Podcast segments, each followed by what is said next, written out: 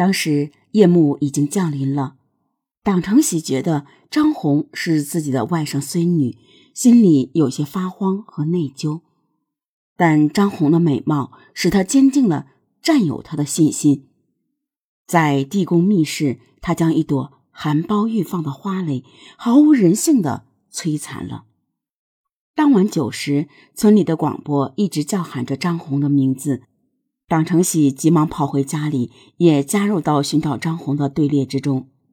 在慌乱中，大家七嘴八舌都没有好办法，只有党成喜故装镇静地说：“这小女恐怕凶多吉少，肯定是让人绑架了。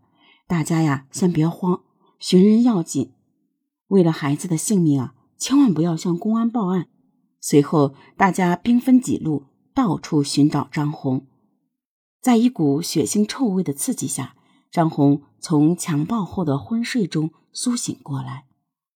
他看见地宫里摆放着双刃匕首、尖刀、单刃刀、铁夹、铁钩、钢筋折成的 U 型钳、尼龙绳、针管、针线，以及紫色的小白花、红花、白色带有血迹的内裤、裤带等。一种逃生的欲望油然而生。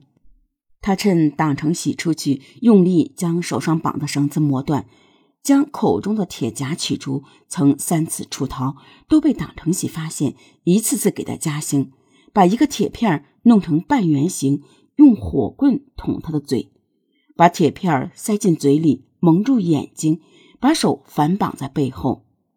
张红将计就计，他想，咱年纪小，力气小，只有靠智谋才能战胜坏蛋。在慌乱的人群中，党成喜又偷偷钻进梨园。他见张红老老实实的待在地宫里，心里又踏实了。他在梨园四周看了看，没有动静，再次下到密室，又一次将可怜的孩子强暴。那天他正来月经，鲜血从他的大腿流到脚后跟，血红的脚印记载了党成喜的累累罪证。五月十九日凌晨一时许，张红醒过神后，判断坏蛋回家不会再来了。他想，如果在天亮前跑不出去，就会有生命危险。在地宫密室，他整整用了五个小时的时间。为了挣脱双手双脚上的绳索，他一次又一次的用力在砖头上磨，鲜血染红了双手。他屏住呼吸，小心翼翼的。将口中的铁夹慢慢的取出，鲜血从嘴里涌出。为了砸碎地宫密室的门窗，他用了九牛二虎之力，用铁器砸烂了洞口的砖头，再用手指用力的去刨、去挖，鲜血从指缝里顺着胳膊流下去。忽然，一道亮光折射进地宫里，一股清新的空气滋润了他的心田。他顾不得多想什么，猛地一下从小洞里钻了出去，钻进茂密的丛林，沿着一条荆棘小道向家里跑去。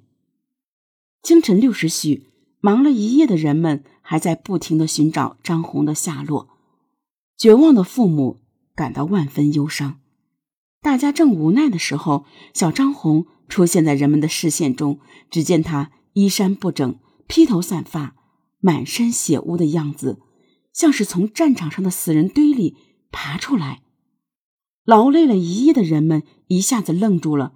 小张红看着一个个亲人，激动万分，擦了一下眼泪，向亲人诉说着昨天晚上发生的一幕。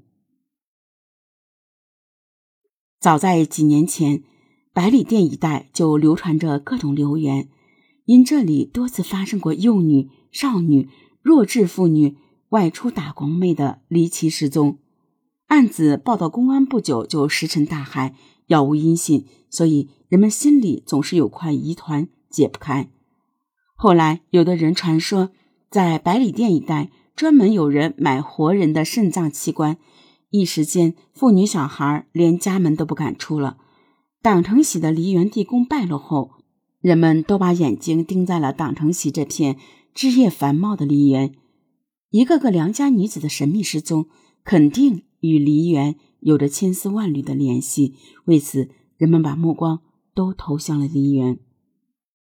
二零零三年五月十九日，党城喜梨园万人窜动，武警、公安人员早已戒备森严，将梨园包围。党承喜像惊弓之鸟，趴在一棵大梨树上一动不动。在公安人员的震慑下，党成喜浑身哆嗦，于下午一时捉拿归案。同时，百余名公安人员与当地农民在梨园中挖地三尺，大面积的进行搜查。经过五个昼夜的作战，挖掘出大量的尸骸，场面令人震惊。党中央、国务院等各级领导非常重视，要求深挖细查，严惩罪犯。二零零三年十二月十九日，经运城市人民检察院提起公诉，运城市中级人民法院以强奸罪、故意杀人罪判处党成喜死刑，剥夺政治权利终身。二零零四年四月二十三日，党成喜在临沂县西北部的沟坡上被押赴刑场执行枪决。